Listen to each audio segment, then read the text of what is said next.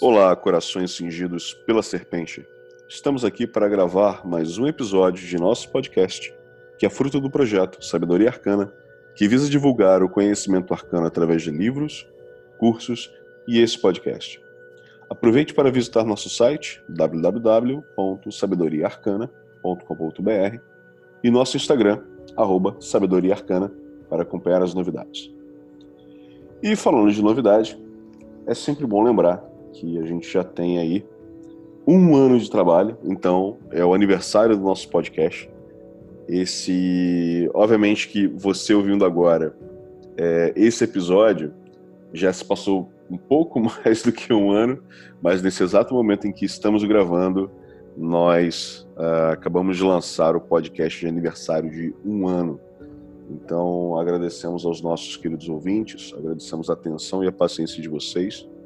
E aqui do nosso lado, a gente continua se esforçando para compartilhar com vocês alguns, algumas informações interessantes e importantes para aqueles que buscam um pouquinho mais de conhecimento nessa caminhada ao longo da nossa existência.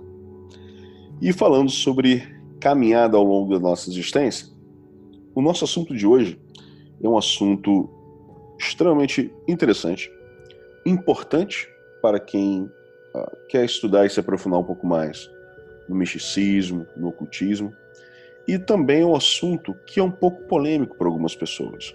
Né? É, mas ele está na base de muitas escolas antigas de conhecimento e de sabedoria, sabedoria arcana. Então, é, nada mais do que justo que a gente apresente para vocês uma conversa interessante, uma discussão aqui com o nosso querido convidado Carlos Holanda. Seja bem-vindo. Olá a todos, saudações. Prazer estar aqui junto com essas cabeças pensantes né, fazendo parte desse trabalho tão bacana. E vamos que vamos, vamos contribuir com, com as questões aí. Tudo que eu puder passar para vocês, vamos passar. Perfeito.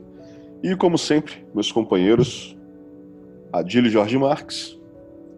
Fala, meus irmãos, tudo bom? Prazer estar aqui com vocês de novo. Mais uma edição do podcast Sabedoria Arcana. Hoje falando sobre a mãe da astronomia enquanto ciência, né, que gosto muito de história das ciências, né? Então, a astrologia, que como você disse aí, é muito importante em todas as tradições, na sabedoria arcana como um todo. E meu querido irmão Lincoln Mansur. Uma boa noite, uma boa tarde, né? É mais uma vez um prazer estar aqui, né? Fazendo esse, essa constelação de, de participação aqui né, no, no podcast. Bem, o Monadilho ele já comentou uma, uma, uma, já fez uma pontuação importante que é a astrologia é a mãe da astronomia. Né? A gente gravou um podcast há um tempo atrás e vocês já, vocês já ouviram que foi sobre alquimia. Né? E a alquimia era justamente, como nós pontuamos antes, a mãe da atual química. E na astrologia, a gente tem um, um gap, eu acho que existe um gap até maior, porque a astrologia é tão mais antiga do que, do que a astronomia e participou de momentos tão importantes na humanidade, inclusive em processos de tomada de decisão uh, durante vários governos, durante vários impérios, é, civilizações que, é, desculpem, decisões que inclusive afetaram civilizações inteiras. Então é importante que a gente entenda um pouquinho sobre as origens, né, as raízes da astrologia. Então, a primeira pergunta que eu gostaria de fazer, né, o primeiro pedido que eu gostaria de fazer para o nosso querido Carlos Holanda, é que ele explicasse um pouquinho para a gente sobre quais são as possíveis origens da astrologia.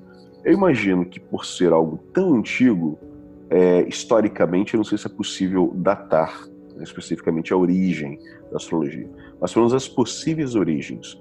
Né?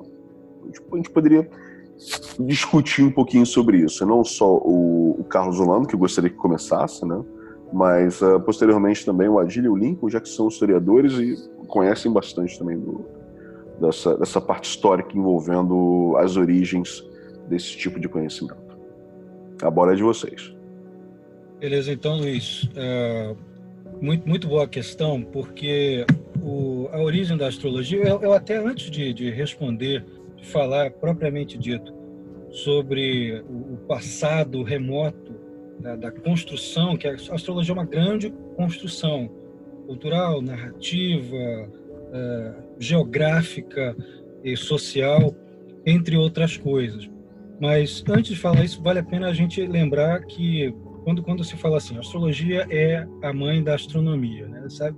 É, é conhecido o fato de que alguns profissionais da área de astronomia têm verdadeiro, têm uma dificuldade, né, têm um horror é, da astrologia é, em função da, de muitas confusões que o senso comum costuma fazer em relação a ambos os, os saberes. São saberes que hoje em dia são bastante diferentes, se destinam a coisas muito diferentes, embora tenham pontos muito eh, pontos tangenciais obrigatórios, como a parte do cálculo que é, o astrólogo necessita, são cálculos astronômicos para poder fazer a montagem de um mapa astrológico e mas a função do cálculo é meramente a montagem, né, a construção do gráfico que a gente usa para poder interpretar.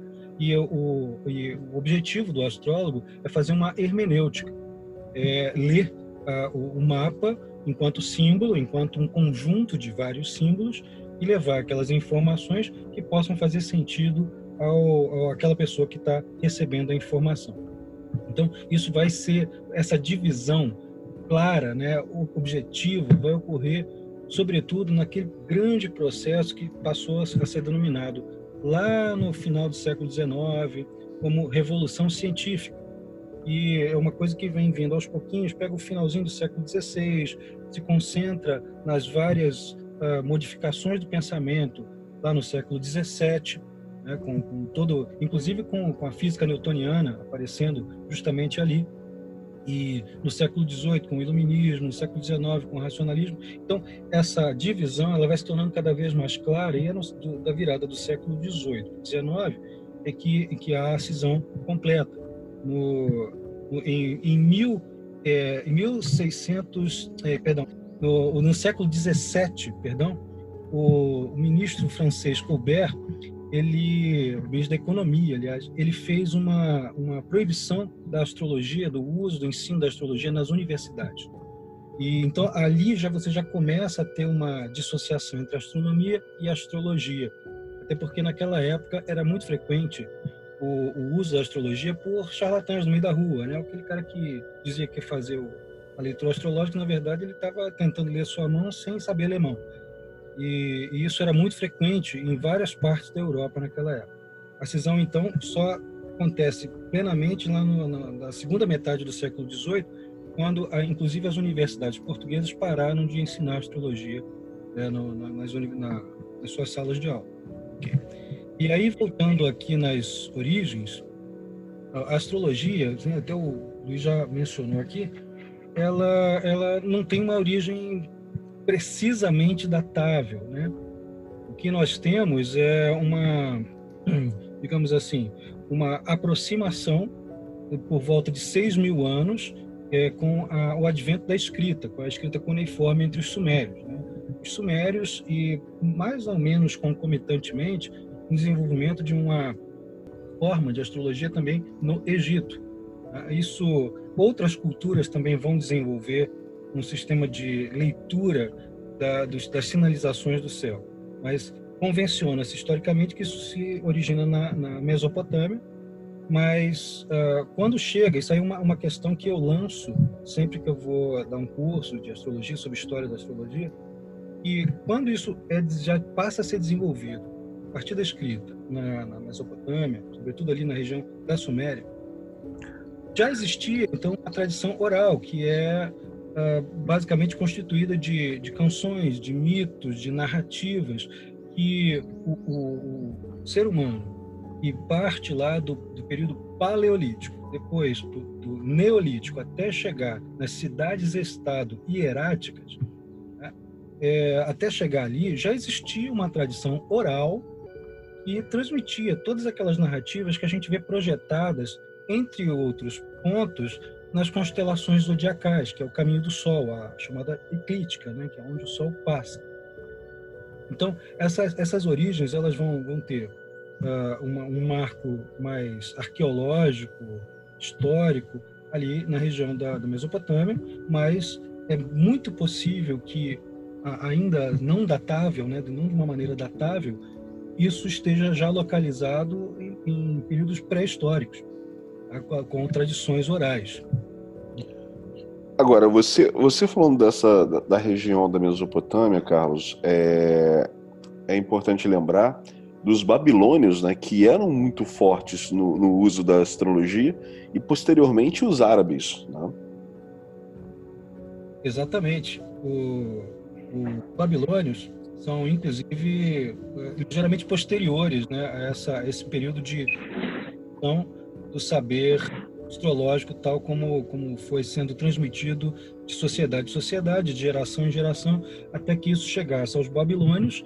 E dos babilônios, já, já possuíam um sistema de decodificação do céu e de astronomia muito desenvolvido, já com um sistema sexagesimal, né, com a divisão do tempo por seis, como, como as horas, né, 60 minutos, tal. Uh, o, o, dia de, de 12 em 12, né, 24 horas dividido por, por dois. E quando chega nos babilônios, isso já está extremamente desenvolvido. Dali para chegar até os gregos, uma série de, de pensadores, filósofos, matemáticos, é, como o Beroso, que é o, o, talvez o mais famoso, ele vai passar para vários pensadores gregos, comerciantes, que necessitavam do conhecimento astronômico astrológico para fazer as suas rotas de navegação. E, entre eles, alguns que, que já eram é, de uma linha mais pitagórica, né? aquele, aquela proto-filosofia pitagórica. É bem interessante isso que o Carlos está colocando aí. É, um, quando eu vou falar com alguns alunos sobre a questão da história das ciências e a questão da, da matemática, da astronomia, da própria física, que muitas das vezes se misturam é, lá atrás, aí como o Carlos colocou, a gente tem os povos antigos, os próprios indianos são muito fortes nessa questão, é, se preocupando com a leitura do céu para entender é, o seu destino, a sua vida. Eu digo para esses alunos o seguinte: eu acho que a astronomia, que no caso está muito embrincada com a astrologia lá nos primeiros milênios, começa quando o homem das cavernas sai e olha para o céu e tenta entender o que está ao seu redor. Na, durante o dia tem o Sol dominando, o astro-rei, por isso ele é o rei, ele domina sozinho. Mas à noite há uma miríade, incontáveis pontos, estrelas. Alguns andam, né? alguns são errantes, como é o caso do nome dos planetas.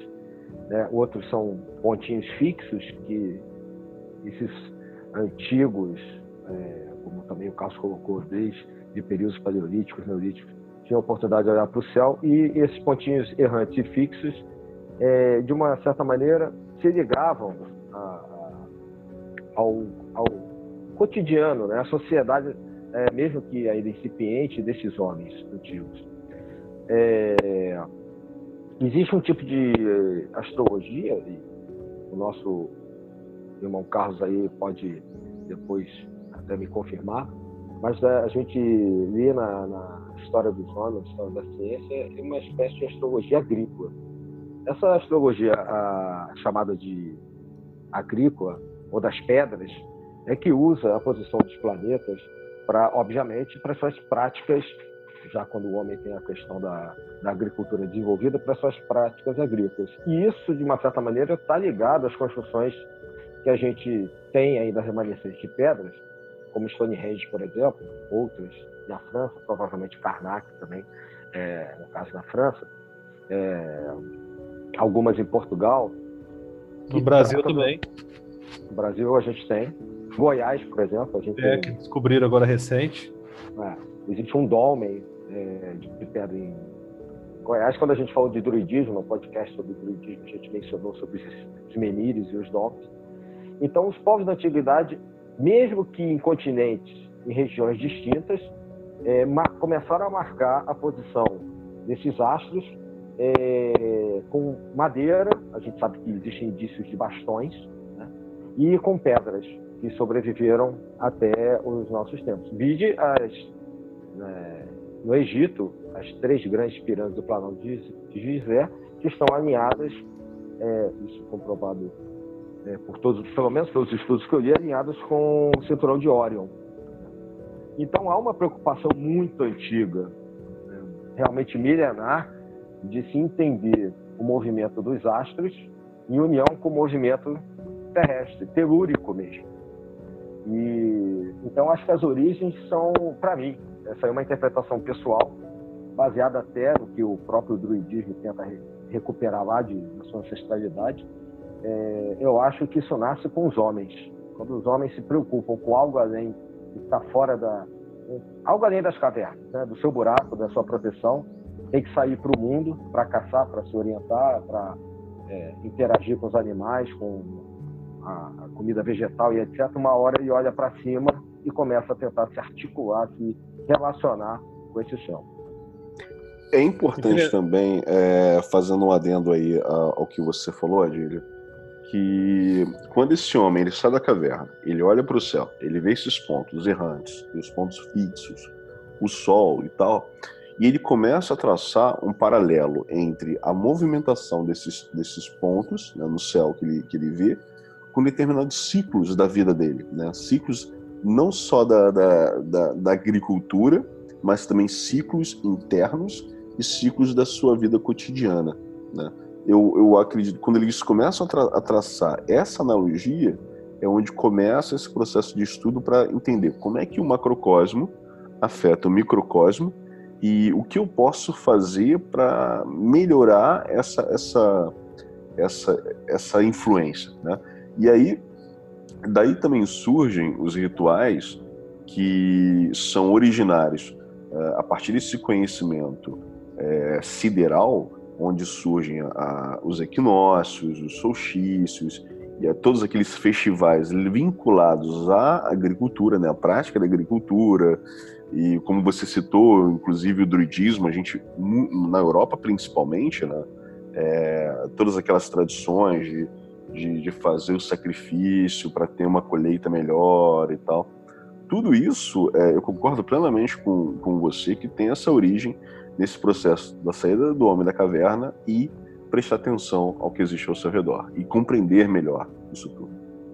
Até porque rapidamente eles deixar o Lincoln falar também, mas é, rapidamente eles percebem que há uma relação entre a gestação feminina, né, ou até mesmo o ciclo mensal é, da mulher, com a própria Lua, que depois do Sol está muito próximo. Verdade. É o astro né, mais próximo e num, numa era, né, éon, é, que se a gente for já chegar um pouco mais para cá da, da, nossa época, no éon matriarcal, essa relação né, da de um período matriarcal, de, um, de, uma cultura onde a mulher tem uma predominância, existindo um, um, entendimento dessa lua e das relações com as energias da Terra, isso tudo vai fazer com que também esse, essa importância astrológica faça parte da cultura desses homens. Eu vejo dessa maneira. É, inclusive, até a própria explicação do, do, do, desse movimento, dos astros e tudo mais, eles utilizam né, uma mitologia, eles criam a, a, própria interação do homem com os deuses cria aquela mitologia a partir também dessa observação dos astros. E o interessante que o, que o irmão Carlos Orlando falou, daquela questão da matemática com base 6, é, é que recentemente, né, o, o como que a, a, coisa do passado às vezes resolve problemas do, atuais, né? parece que um dos problemas de processamento de dados no núcleo de computadores, né, é, se dando, eles estão tentando agora utilizar a base da matemática lá babilônica, Caldeia de base 6, para poder conseguir processar um número maior de informações em, em, em, em, núcleos de computadores, né? Porque parece que há um gargalo na entrada dos dados no, no, no núcleo do computador. Eles estão utilizando essa mesma matemática que é utilizada na astrologia na, e, e do passado babilônico hoje para poder resolver problemas modernos do, do, do, processamento de computador, por exemplo, né? algo que é impensável. E interessante notar também essa questão da observação dos astros, o ciclo é, o ciclo até de, de, cheias do Egito era, e, e, consequentemente a marcação do ano era também pela observação quando surgia a estrela é, de Órion no, no, no, horizonte. Aí começava a marcação logo do, do ano. E não só entre os, os egípcios, mas também aqui na, na América, né? É, por exemplo, maias, astecas e, e incas tinham é, templos com marcação é, de observatórios astrológicos, né? Já naquela época. E acrescentando aí, aproveitando o gancho que o Lincoln, o irmão Lincoln aí abriu, né? Que é muito interessante, o Lincoln e o Adílio fizeram. Uh, as cheias do Nilo eram comemoradas até na época dos solstícios de verão, né? Perto dos solstícios de verão, quando a estrela Sirius despontava no horizonte na época do solstício, significava que Isis, né, que, que, representa, entre, entre outras coisas, se é deusa Isis, né? E estava anunciando a chegada do faraó, a chegada da civilização, a chegada do plantio, da colheita e o ressurgir da vida, como se fosse é, Osíris levantando né, dos mortos. Isso é muito interessante porque isso também faz parte de uma de narrativas que são que remetem que montam talvez até ao período neolítico que você vai ver nas constelações zodiacais e também nas constelações não zodiacais. Deixa eu também fazer um parêntese nesse meu comentário do zodiacal e não zodiacal, antes de prosseguir, porque uh, na astrologia ocidental se utiliza um sistema que é o do, um, de um zodíaco trópico, uh, diferente do, do zodíaco sidéreo ou sideral. O zodíaco trópico ele utiliza a divisão das estações do ano, fechando um círculo direitinho, né, para fechar pitagoricamente, né, tudo exato uh, e, e com, com, divisões dentro de, de formas geométricas precisas, uh, esse círculo que representa a totalidade, a divindade, a harmonia e tudo mais.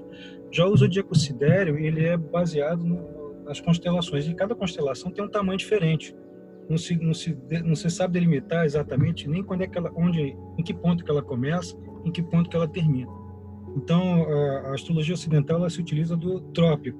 E esse zodíaco trópico ele tem uma diferença de, atualmente, é algo em torno de 24 graus de, de distância entre uma, a constelação e o, e o ponto em que os fatores no mapa astrológico se posicionam. E isso teve a, a mudança da posição do ponto vernal, né, que é aquela interseção entre a trajetória do Sol e, e a, a, entrada da primavera no hemisfério norte e no hemisfério sul. Mas fazer uma pergunta, Carlos. Hum. Desculpe te interromper, mas é só entendimento, é, entendimento aqui é, também meu. É, você, é, quando a gente vai falar de, você está falando da posição, a gente vai falar do, toda a arrumação celeste, como você está descrevendo, a gente está falando pelo ponto de vista é, ocidental ou eurocêntrico. Isso. O Védico já faz uma, uma astrologia mais baseada no sideral, ainda que seja arbitrariamente construída com divisões iguais.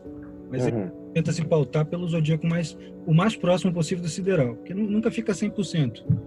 Não, não é só para esclarecer, porque existe um, um, uma discussão hoje muito forte, inclusive, dentro da academia, da etnoastronomia, que é algo que Sim. você já tem ouvido falar, evidentemente, né?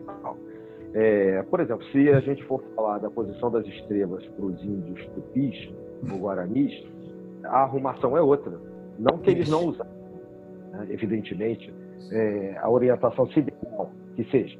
Né?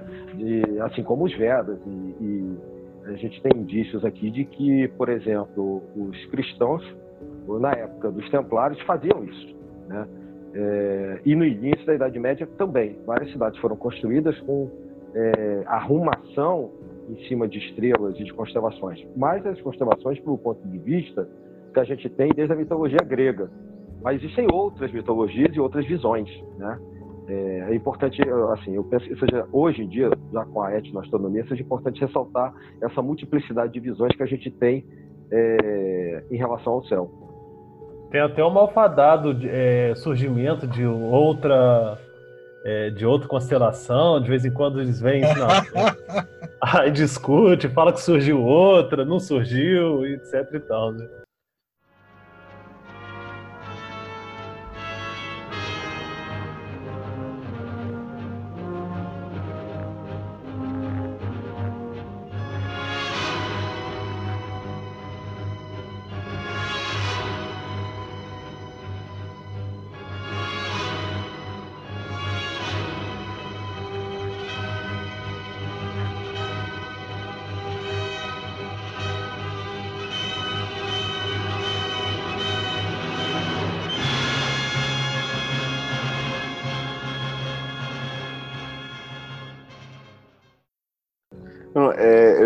Fazer uma pergunta, Carlos, é, do, sobre o seguinte, é, que você citou logo na, na, sua primeira fala sobre a questão da montagem de um gráfico baseado nos cálculos astronômicos. Né?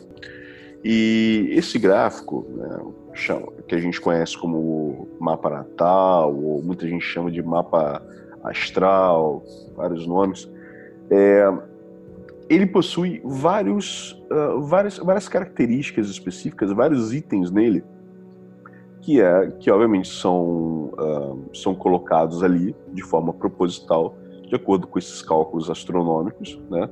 E, e seria interessante para a gente também entender um pouquinho o que, que são esses itens, né?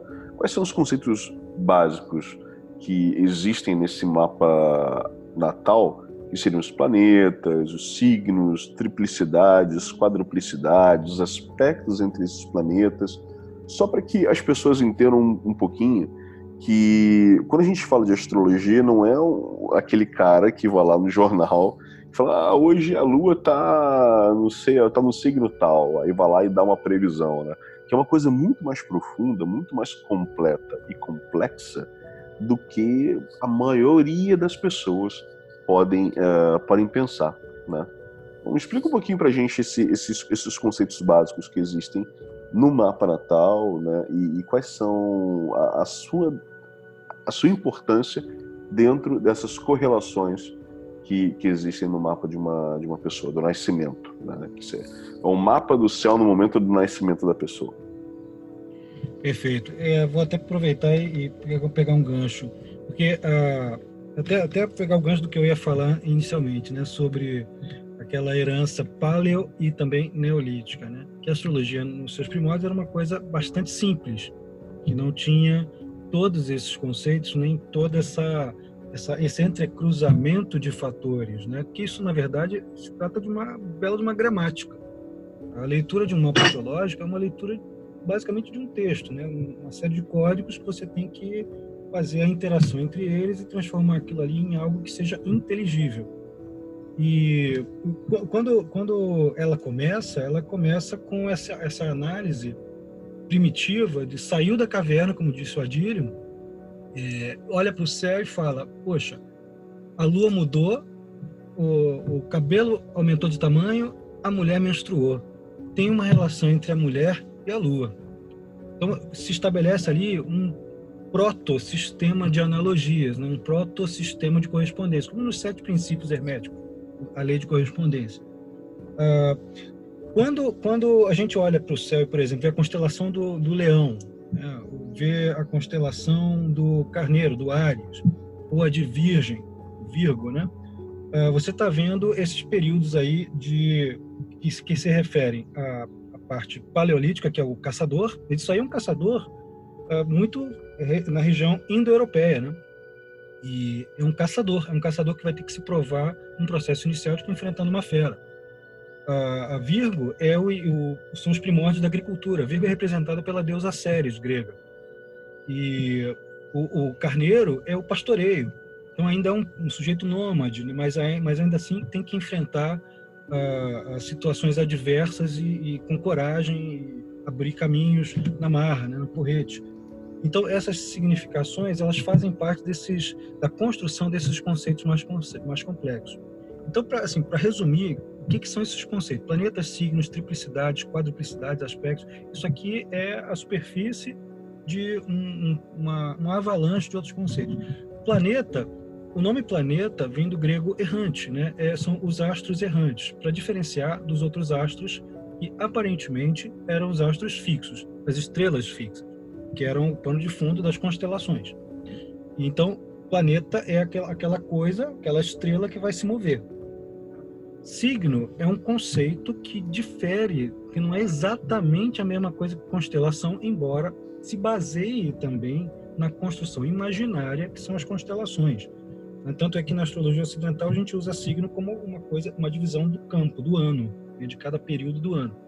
Mas signo é um, é um código sobre o qual vão dançar, vão passar os planetas e esses planetas vão interagir entre si através dos ângulos que eles formam na esfera celeste, que são os aspectos, são chamados aspectos, são esses ângulos, é, 90 graus, que é chamado de quadratura, 60 graus, que é o sextil, é, trígono, que é o 120 graus, eles vão formar esses ângulos é, é, vistos aqui da Terra, né, a, tendo a Terra como centro, eu diria até melhor, não é bem a Terra como centro do universo, mas sim o ser humano como o centro do universo. A astrologia é mais antropocêntrica do que geocêntrica. Então, quando você vai calcular alguma coisa, mesmo uma questão coletiva, você está calculando aquilo para posição geográfica em que aquilo, aquela questão é feita, ou que alguém nasce, ou que uma empresa inicia. Então, com essas relações angulares, você tem os aspectos.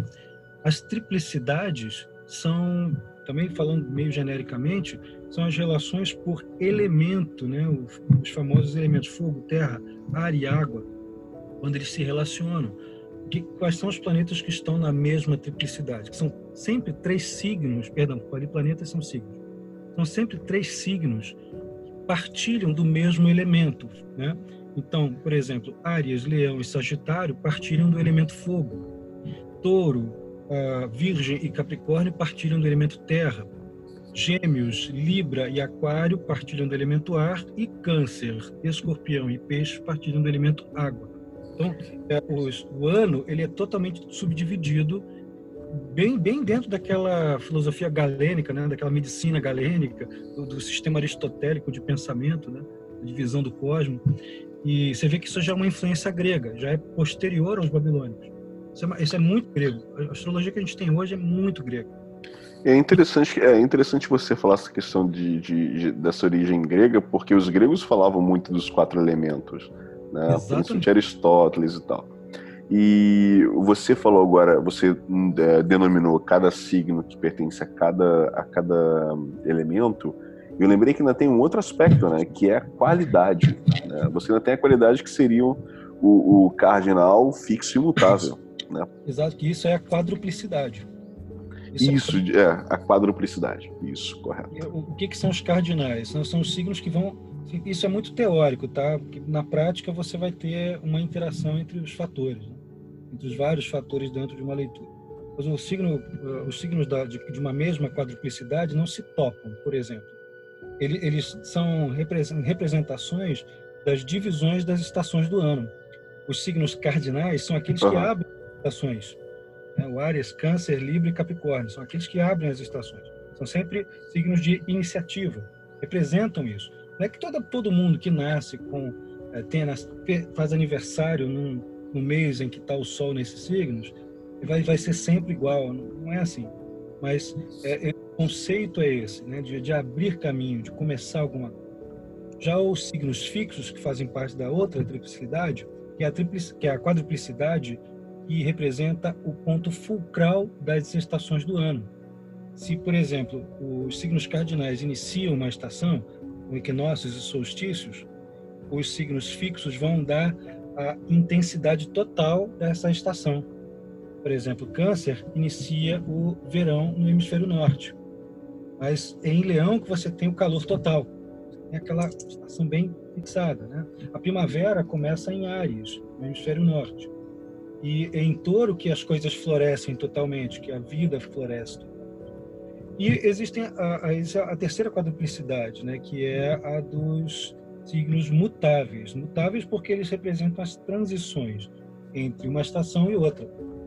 E são três quadruplicidades. Por que são quadruplicidades? Porque são sempre quatro signos, quatro estações do ano. Por isso, é, é mais ou menos assim que a gente pode entender as quadruplicidades de maneira resumida. Hein, Carlos, deixa eu fazer uma, uma questão. É, alguns algumas astrologias ainda usam as estrelas junto com essa interpretação, é, uma interpretação muito parecida da divisão por signos, é, a divisão do céu numa faixa zodiacal. A astrologia ocidental ainda usa é, a influência de estrelas, antigamente chamadas estrelas fixas, né, como Sirius, é, Orion, tal, a Ursa Maior, Ursa Menor, é, ou Estrela Polar, sei lá estrelas importantes de determinadas constelações. Ainda se usa isso ou, ou isso depende do tipo de astrologia que está fazendo? Se usa e muito. Eu, por exemplo, tô, tô com um curso rolando agora mesmo, de estrelas fixas. E isso é uma coisa que se tornou um pouquinho mais frequente entre os, os védicos, né? Eles dividem o zodíaco todo em 28 nakshatras. São as uhum. mansões lunares, que os árabes denominavam mansões lunares. Né? E, uhum. Então, isso era, era muito importante para fazer a divisão da, da, das mansões. Mas uh, há várias maneiras de você usar as estrelas fixas. E elas têm uma característica bastante literal até. Uh, uma, uma estrela que está no pé do, da constelação de Órion, que é a estrela Rigel. Aliás, Rigel em árabe é pé. É, que, que para o grego era Órion, mas para o egípcio era o, era o Osíris, né? Isso, exato. A estrela está no pé, é literal mesmo. Quando a estrela está no constelação e ela bate em um ponto, como o Sol, a Lua, ascendente, do mapa astrológico, que é, que é muito poderoso, são pontos muito poderosos do mapa, né? Ah, aquela coisa assume características na vida, nas circunstâncias e até na saúde física do sujeito que tem aquilo. Como é o caso, por exemplo, do Neil Armstrong. O Neil Armstrong, ele nasceu com o planeta Marte dele em cima dessa estrela aí, a Rigel. E, curiosamente, todo mundo lembra dele da pegada, né? Sobre a Lua. O primeiro homem a pisar na Lua, todo mundo lembra muito mais da pegada do que da cara dele que é uma característica muito forte. Esse planeta Marte para ele fica muito poderoso dentro do mapa, né? Por causa das interrelações entre os símbolos. Michael Jackson também tem o a Hegel em cima do ascendente dele ele lançou aquela dancinha lá do moonwalk, né? Que ele faz os pezinhos parecem que estão flutuando, né? Uma coisa, isso. uma relação direta com o pé. É curioso isso, né? É interessante. Os druidas. da boca do cachorro. Tem gente que leva mordida de cachorro pra você ter uma ideia. Ah, cara, interessante isso. Eu te perguntei porque o, no druidismo se considera muito a posição na, na carta natal das estrelas ditas fixas, é, no sentido da importância de estrelas específicas, né? e, e, não na arrumação que algumas estrelas têm, no sentido de dar uma constelação, é, até por causa daquilo, né? Existem arrumações e, e, denominações diferentes para aquilo que a gente chama Sim. hoje de determinada constelação, né, com influência grega. E Sim, mas o que é curioso, Adílio, isso que você está falando é, é, fantástico, porque é curioso, isso é uma coisa que a gente discute muito, eu demonstro muito lá no curso, e mesmo com culturas bastante diferentes. O chinês, ele, ele entende o céu de uma maneira completamente diferente, o indígena também. Mas várias tangências, convergências incríveis mesmo com, quando a constelação é imaginada de modo totalmente diferente de uma cultura para outra. Para uns, a maior é um carrinho, né? para outros é ursa. É, e para o grego era ursa. Para o escandinavo, se não me engano, é, é um carrinho. E já para o índio americano também é, a, a, ursa maior e a ursa menor fazem parte tudo de um urso só. E, e o significado da, da, do contato entre a estrela e um determinado ponto no mapa bate do mesmo jeito. A, a narrativa acaba tangenciando o mesmo mitema. Né? O que, que é um mitema? É, é a menor partícula de uma narrativa, de um mito. E quando esse mitema, como por exemplo o calcanhar de Aquiles, a, o, a lenda da Cinderela, o sapatinho que ela pede que ela fica mancando, Aquiles manca, Édipo manca, né? Então tem sempre uma cocheadura mítica. Isso aí seria um mitema, embora as narrativas sejam muito diferentes. E nesse ponto é que a estrela, mesmo com culturas diferentes, ela acaba batendo no mesmo significado. Isso aqui é o mais interessante. Você entende os chamados asterismos, né, que são as, as construções narrativas de como é que aquela constelação se formou. E essas constelações não precisam ser as constelações zodiacais. Muitas vezes o maior significado está dentro das constelações não zodiacais. E aí, vou pedir licença só para comentar, eu dei uma risada aqui, né, quando o Lincoln estava falando, é, que o, por causa do, do, da constelação do Esculápio, né, que volta e meia é, vem alguém, eu não sei, eu não sei o que, que dá na cabeça do, do, dos astros, não sei se é um astrônomo novinho, se é alguém que, que resolve querer aparecer vídeo e coisa e tal. Eu acho que é propaganda. É, me parece muito mais isso, né? De uma coisa de propaganda. Aí coloca o 13 terceiro signo. Não tem como bater isso. É, até, até porque a, a, o posicionamento, a constelação do Esculápio, ou Asclépio, ou Ofiuco, o nome que quiser dar, é tudo a mesma constelação, é, ela só tem um pedacinho só batendo dentro da eclíptica. e, e, agem, quando, quando divulgam isso, colocam como se isso fosse uma grande novidade. Ptolomeu, já no século II, da Era Comum, já estava careca de saber disso. Ele não colocou porque ele estava respeitando o modelo pitagórico de, de divisão uh, do, do, universo em partes iguais e dentro de uma tradição. Não é porque ele não soubesse, né? Isso é, isso é muito curioso. Então, não, não há 13 terceiro signo. É para quem quiser... Até porque era visível naquela época, né? Hein? Até porque é, essa, esse 13 terceiro signo já era visível. Não, fosse, não é nada que dependesse de uma tecnologia do século 21 ou 20 para ser visível. Exato, já era visível e, e as estrelas do Esculápio, o Ofiuco, que é o encantador de serpente, é, eram, eram e são utilizados até hoje como um mecanismo de interpretação, sobretudo em áreas que, que requerem é, atenção de saúde, né? Aliás, o, o, mito da construção, do o catasterismo do Ofiuco é basicamente, em, em várias culturas diferentes, o do, do, curador, do xamã, o sujeito que vai, é, que, é, que é uma espécie de terapeuta alternativo ou de um, de um médico primitivo, né? Do cara que vai curar, botar a dose certa de veneno para se transformar em remédio. É sempre o mesmo arquétipo, é sempre o mesmo símbolo. Isso é que é curioso, né? Mas usou isso como constelação zodiacal. Nunca teve isso. É só um pedacinho da estrela, da, da constelação que está interferindo entre o, o, escorpião e o sagitário. Mas aproveitando essa questão que ele está recuperando, né, resgatando essas, essa, essas incoerências, né? É, essas coisas assim que vem a discussão na mídia. Por exemplo, quando os astrônomos disseram que Plutão não era mais planeta, né? o impacto disso para a astronomia acabou a astronomia. Não sei se você lembra disso, óbvio que lembra. e aí eu queria que você falasse um pouquinho disso, porque os astrônomos achavam que estava dando checkmate na astronomia, na astrologia, desculpe. Né? Acabou a astrologia. Então, estou é. dando checkmate.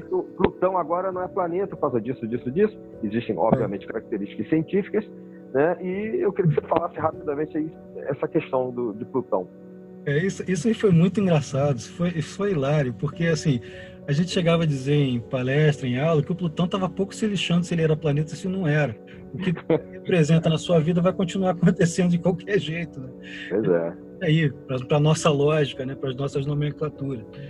E isso foi muito curioso, porque muita gente que tinha feito leituras com diferentes astrólogos, comigo, com outros colegas, Aí depois ligavam perguntando, mas e agora? Minha vida vai mudar? Eu falei, pô, mas tudo que foi lido para você não aconteceu daquele jeito ali? Foi. Então, assim, qual é a diferença, né? Então, pois é, exato. Plutão não mudou. Não, não, não, tem. Aliás, os astrônomos depois voltaram atrás, né? Colocaram, transformaram o Plutão em planeta outra vez. Né? Mas é. essa é uma, uma das coisas hilárias, né? Porque como é, é, tem sempre uma notícia bombástica que eu acredito que não seja necessariamente proveniente do meio astronômico em si. O, o astrônomo, quando é sério, ele está pouco se lixando se vai atingir a astrologia ou não. É, sim, mas, sim, verdade. Mas aquele cara que quer mídia, né? E a mídia que, que, quer causar um frisson para poder gerar é, interesse. É, é, muito, é muito comum isso dentro da astronomia, da física. Por exemplo, aquela não tem muito a ver, mas só para dar o exemplo do que você está falando, que é correto, na minha visão também, aquela história do bóson de Higgs é a partícula, partícula Deus, a partícula divina. Se você fala isso perto de um físico de partículas, ele te esgana, ele vai na tua jugular e te mata. Eles nunca, nunca nenhum físico chamou o bóson de Higgs, responsável pela existência da matéria, etc., de partícula de Deus, como está na, naquele filme do Dan Brown, por exemplo, né? Acho que no Anjos e Demônios. Isso foi um jornalista que criou. Um apelido né, midiático e que pegou. Aí, Aquele palestras... é herói, né? Exato. Aí o nome dele fica, né? Ah, fui eu que inventei o apelido. É. Como se fosse jogador de futebol. Pô, dei o nome pro cara ali. Né? É. Então, eu sou, é, eu sou o pai do nome ali. Eu que inventei o apelido da partícula. Ou de Plutão. Plutão é ou não é. Isso.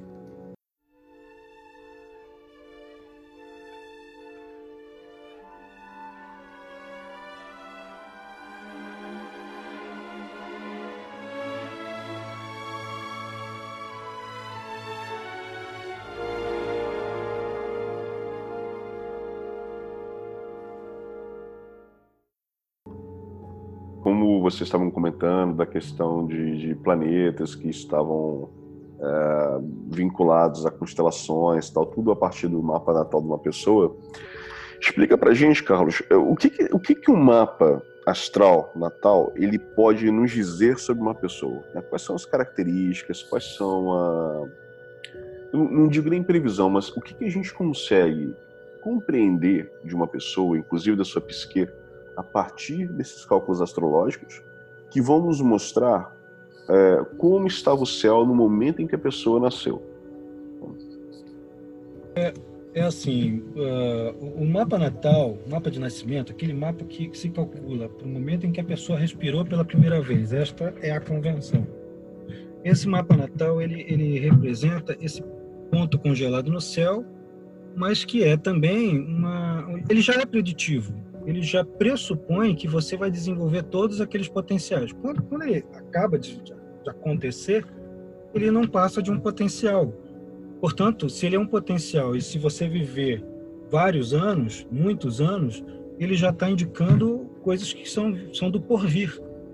Né? Então, o mapa pode indicar. Assim, eu gosto de dizer que o mapa indica tudo, absolutamente tudo. Só que a gente, como é humano, né? Nós temos nossas limitações, a gente não consegue ver todas as coisas, mas ele indica tudo. Basta a gente catar, né? Se você tiver tempo para perder, cata, fica ali três meses catando um detalhe do mapa, você vai descobrir tudo a respeito. Mas ah, basicamente, para para finalidades práticas, o mapa natal vai falar por uma via mais psicológica ah, bastante sobre o comportamento, sobre processos inconscientes que o indivíduo pode vir, fazer vir à tona, coisas das quais ele está, sim, consciente, e coisas, isso é o mais importante, coisas das quais ele não faz a menor ideia. Ele não tem ideia de que, que aquilo ali faz parte dele e aquilo ali está interferindo no andamento da vida dele. Às vezes para melhor, e na maioria das vezes é para pior. Né? É a sombra, no, no sentido junguiano da palavra, vai se manifestar na medida em que você não tem, não desenvolve consciência sobre uma determinada faceta de si mesmo. Então, do ponto de vista de uma astrologia mais psicológica, que é uma coisa bem recente, é do século XX, tá? Ah, isso ela, ela vai ser fundamental para te decodificar comportamentos, pulsões, é, compulsões, é, raízes de traumas, de necessidades, coisas que até remetem aos seus antepassados, né, aos seus familiares mapa indica, mostra onde é que está seu pai, seus, sua mãe, seus relacionamentos afetivos, seus filhos, fala sobre a, a saúde deles, o modo de ganhar recursos. Então, por uma via mais tradicional, que é em que tem milênios de, de, de prática, o, o, mapa vai falar, entre outras coisas, sobre vocações né, do indivíduo, sobre tendências que ele, de, de, saúde que ele vai desenvolver ao longo da vida. Né? Às vezes a gente faz uma leitura e diz para o sujeito: olha, você pode ter um problema cardíaco. Não, eu sou super saudável, faço exercício, não vou ter isso. Comigo não. Em geral, os leoninos costumam fazer isso. Né? Acho que com ele não vai acontecer nada. E são muito autoconfiantes, um poder de uhum. incrível. É verdade. É, são poderosos com isso. Né? E aí, o... comigo não vai acontecer. Só que leão é, é, é, tem uma relação direta com o coração e com a coluna. E são pontos geralmente, geralmente bastante fracos, bastante é, é, vulneráveis a constituição das pessoas com alguma coisa forte. Leão, né? O Sol, a Lua, o ascendente, dos planetas ali fortalece esse, esse fator. Então, aí passam alguns anos e o sujeito vai e começa a desenvolver aquele fator ali, por causa de, uma sequência de comportamentos, por causa de uma desatenção. Mas ele já tem uma predisposição a desenvolver isso na parte da saúde. Ele, você, o mapa vai mostrar como é que você, se, você vai se deixar trair vai te, vai te mostrar como é que você morre, vai te mostrar como é que você inicia a sua vida, como é que você termina a sua vida, enfim. Eu posso fazer uma lista aqui quase infinita de coisas que são possíveis de fazer com um mapa de nascimento. Né? Fora as, as, técnicas múltiplas né, de previsões. Né? Porque existe uma diferença, né, Carlos, entre você ter uma tendência a determinada coisa e aquilo ser algo que é um destino fatal. É, não sei como é que você pensa em relação a isso, porque as pessoas às vezes criticam a astrologia pelo fato, não, quem diz que, como você falou, né, todo leonino, ele vai dizer assim, todo leonino tem problema de coração. Então, mas como nem todos os leoninos morrem de coração, a astrologia não funciona. Porque não é uma coisa assim fatalista. Né? Exatamente. É, isso aí, assim, todo leonino tem uma predisposição a tê-lo. Né? Assim, isso. todo ariano tem uma predisposição a ter enxaquecas. Assim como todo virginiano pode ter um problema intestinal. Pode, mas isso não é fadado. Por que, que não é fadado? Porque existem milhões de contextos interagindo ao mesmo tempo. Você não tem, você pode ter uma imagem arquetípica que é pura, mas na hora dela descer aqui, ela sai lá de cima. Vou até usar aqui um recurso meio cabalístico para explicar. Sai lá de Keter, sai lá do mundo das, das ideias, tônico, até chegar aqui embaixo. Quando chega aqui embaixo, ela já passou por 300 filtros, entre eles o da sua família, da educação é, fornecida na sua região, no seu país, ah, no, no inconsciente, a economia nacional, a época histórica. Então, tem mil interferências, mil condicionamentos, e com os quais você vai lidar vai ultra, você, a, a, sua tendência inata ela vai ultrapassar pelos poros através dessas, desses condicionamentos, mas os condicionamentos estão ali.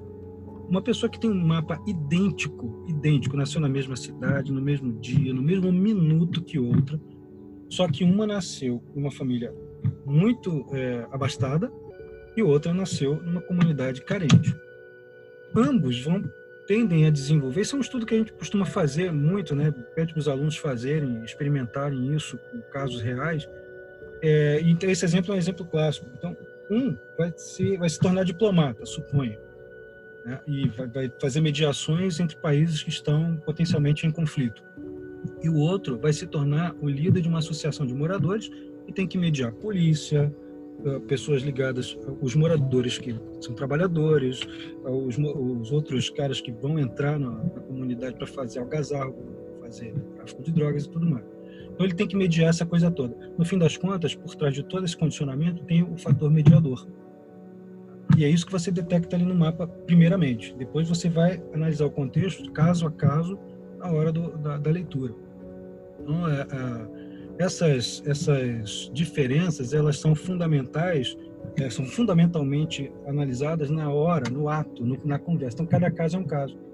Então, por mais que a, a, a ciência é, vigente possa classificar isso, poxa, mas isso aí não é preciso, mas a, a história também não, antropologia também não, psicologia, psicanálise também não. É, são, são coisas que você precisa analisar muito acuradamente dentro de um recorte. Então, assim, eu, eu nem realmente nunca estive muito preocupado em, colocar a astrologia como uma, uma ciência nos moldes uh, vigentes. Uh, até porque uh, uma das explicações mais fundamentais para o funcionamento dela está dentro dos sete princípios herméticos, das sete leis, das sete leis herméticas, e isso, para todos os efeitos, para o pensamento científico vigente, é pensamento mágico. Então, assim, o que me interessa é que é o, é o resultado que eu posso ter na hora de aplicar esses conceitos. Normalmente, na prática, isso se prova, né? isso, isso se dá de caso a caso. Agora, baseado nessa, nessa pergunta do, do Adílio e nessa explicação que você deu para gente, Carlos, é, você pode explicar para a gente também um pouco mais sobre o que são trânsitos, lunações e revoluções solares? Porque é, essa, essas técnicas, elas também estão ligadas a, uma, a um certo tipo de previsão, digamos assim né? Previsão, predição, uh, o, como você denomine, não sei qual seria o termo correto, né? e explicar também, uh, o que, obviamente, além de o que são essas técnicas, como elas afetam a existência humana e o que também a gente pode entender como sendo fatalismo e como sendo parte do destino daquela pessoa. Muito bom. É, olha, essas três trânsitos, lunações, revoluções solares, são três de muitas e muitas técnicas. Existem as progressões, existem os mapas evolutivos, existem, é, é, como é que se diz, é, como é que é? é então, tem, tem, um, tem uma outra técnica que são, são as firdarias. Então você tem várias, várias técnicas de previsão. Uh, os trânsitos, basicamente, são os movimentos planetários reais. Né? Em que momento, em que posição se encontram os planetas uh, na esfera celeste e de que forma esses planetas estão incidindo sobre você individualmente quando eles atingem pontos que estavam congelados lá no seu mapa de nascimento. Atingiu aquilo, vai ter um determinado resultado. Por exemplo, Saturno em trânsito agora, por volta de 17 graus de Capricórnio, se tocar no, no Sol ou na Lua de alguém, no nascimento de alguém, a pessoa dificilmente vai ficar esfuziante de alegria. A tendência, até do, do, ponto de vista alquímico, né, o Saturno é um cara, o sujeito da melancolia. Então, a tendência é ganhar seriedade, peso, aumentar responsabilidades, sentir dor na região cervical, na lombar e no joelho, né, porque são é, pontos que são regidos por esse fator. E, e, de alguma forma a pessoa responde a essa, essa tendência e o atinge individualmente. E os trânsitos também funcionam é, de maneira coletiva. Posição de Saturno de Plutão em Capricórnio é, atual, são atuais, eu estou falando de posições que são atuais. É, estão na base dessa reviravolta do, dos sistemas mais conservadores no mundo inteiro, dos governos conservadores, dos discursos linha dura, estão todos na base disso aí um planeta muito lento, né? Planeta que demora muito para dar a volta em torno do Sol, passa por um signo, ele vai dar uma tônica coletiva. Isso também faz parte do estudo de trânsitos. Lunações e revolução solar. Lunação é a, a lua nova. Você pode estudar a lua nova de mil maneiras diferentes, né? Mas normalmente é para uma previsão coletiva de curtíssimo prazo, coisa de que vai durar um mês no máximo. E muita gente que vai fazer os horóscopos de jornal se utiliza das lunações para poder dar uma certa acurácia né, na sua leitura, tentando fazer uma, um estudo por amostragem com determinado signo solar, né? O signo solar é o famoso meu signo. E então vai fazer por amostragem, então uma parte da população vai responder bem aquilo, outra parte nem perceber porque não vai bater. Né? É a amostragem. A revolução ou retorno solar, o nome já está dizendo, né? O Sol ele vai dar a volta no zodíaco todo ao longo de um ano e vai chegar no mesmo ponto que estava, um grau, mesmo minuto, estava quando você nasceu. Então ele realiza uma revolução em torno do, do zodíaco todo, né? um retorno à sua posição original. E ele marca o mapa do ano, é o verdadeiro aniversário, né? que muitas vezes não acontece no dia jurídico do aniversário. Né? Às vezes é um dia antes, às vezes é um dia depois ou no próprio dia. E depende da, da o Sol não anda certinho um grau todo dia. Né? Então, a população solar é uma, é uma, das técnicas de previsão mais usadas, junto com os trânsitos, com as progressões. Né? Que, e ela é muito projetada para fazer as, a, o planejamento de um ano para alguém, ou para uma instituição também, né? se você tiver os dados de nascimento precisos de uma instituição. Interessante que você comentou esse lance do Saturno, né, e da Revolução Solar, que me fez lembrar a música do, do Legião Urbano, né? É, que fala dos 29 com retorno de Saturno, né? Vem é os toda, 29 é, com retorno de Saturno. Que vem, vem as tretas todas de volta, né? E aos 29 com retorno de Saturno, decidi começar a e, e, minha, minha coluna, ultimamente, eu vou mandar o Saturno dar uma voltinha, porque tá foda. É, aos 29 anos, todo mundo reclama da mesma coisa. É, e, e a, maior, a, maior, frequência de, de queixos, que, que, na verdade são, é um amadurecimento, é aquela ficha que cai, né? Uh, Ih, rapaz, eu não sei por que, que eu me formei nessa coisa. Ai, e agora eu vou ter que fazer um esforço danado para ser reconhecido. Puxa vida, todas as responsabilidades agora vão cair sobre mim. A pessoa começa a, a tomar consciência né, dessa fase. Ela fica adulta, finalmente, né? A gente pensa que fica adulto com 18, 21 anos, na verdade é com 29 anos e meio. Por ali é um processo, não é uma coisa estanque assim. Fez 29 anos e meio, aconteceu. Não. É com 29, 30. Tem gente que demora um pouquinho a cair aquela ficha até os 31. É um processo. É só para falar que é interessante, né, que essa visão é, que muitas pessoas têm da, da, da, astrologia como algo estanque, né? É só a carta natal ali, pronto, acabou, vai dizer como é que eu sou. Quando, não, quando não processo. muito, é, e quando não muito, acha que somente é aquela astrologia ali do, do jornalzinho, né? De achar ali que vai ler ali, vai saber como é que eu tô meu signo solar e pronto, acabou. Mas não, é algo muito mais complexo, muito mais completo do que a gente imagina, né? É, essa astrologia de essa astrologia de jornal, não sei se o Carlos concorda com isso, mas essa não, coisa mas de, de uma é certa maneira popularizou também acho que atrapalhou, né? É, a astrologia do jornal, ela começou lá com um astrólogo chamado Carter. Tinha um, um cara chamado Cheiro, ou Kiro, né? Traduzindo bem para o português, é Kiro, é tipo o cara lá leitor de mão, né? De quiromante. Era um, um famoso abessa, quiromante, dito médium lá na Inglaterra.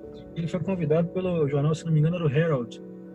E lá no finzinho do século XIX, na virada para o século XX para fazer uma coluna do jornal. Só que deram um espaço super reduzido para ele e falaram: não vou fazer isso, não, vou te indicar o, o Carter, né?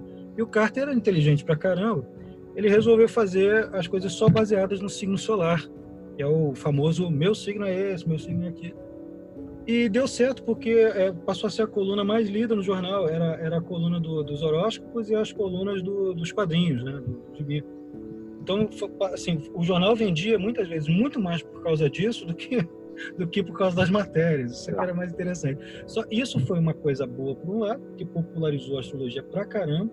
Por outro lado, teve esse problema generalizou demais, então não, se perdeu. Aí aquelas, aqueles experimentos, aqueles pseudo experimentos, que até o Carl Sagan, que é um cara que eu gosto muito, apesar de não gostar de astrologia, é, ele na série Cosmos, ele, ele, faz um experimento, ele pega vários papeizinhos e distribui para alunos numa universidade, numa mesma turma.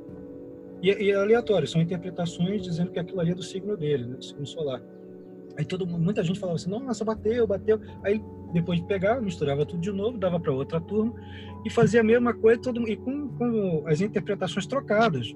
O que era de Ares ia para Touro, o que era de Virgem ia para Peixes, e as pessoas, na sua maioria, acabavam concordando né, com aquilo ali, porque estavam condicionadas a, a acreditar numa coisa. Estavam lidando, então, com percepção seletiva e com um sistema de crenças, né, com a necessidade de acreditar.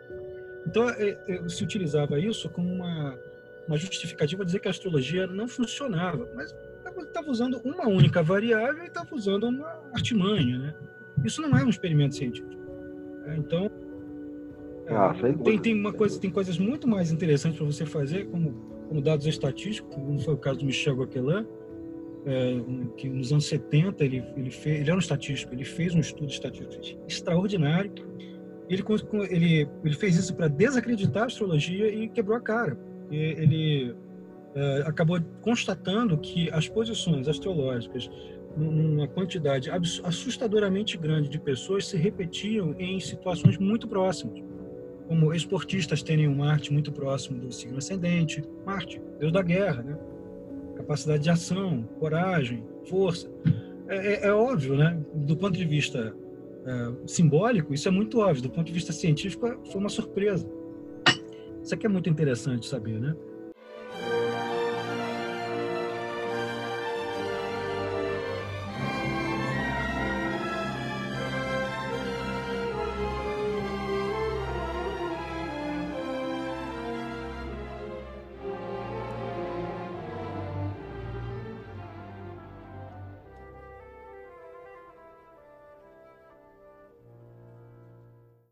Agora, é, como você falou bastante dessa parte da, das, das, previsões e tal, e principalmente dessa coisa da astrologia de jornal, e que essa, essas pessoas acabam utilizando poucas variáveis para tentar comprovar que a astrologia não tem um conhecimento embasado, é, seria interessante a gente falar um pouquinho também sobre que, quais são os mitos e, e o que é verdadeiro na, nas técnicas de previsão e predição a partir da astrologia.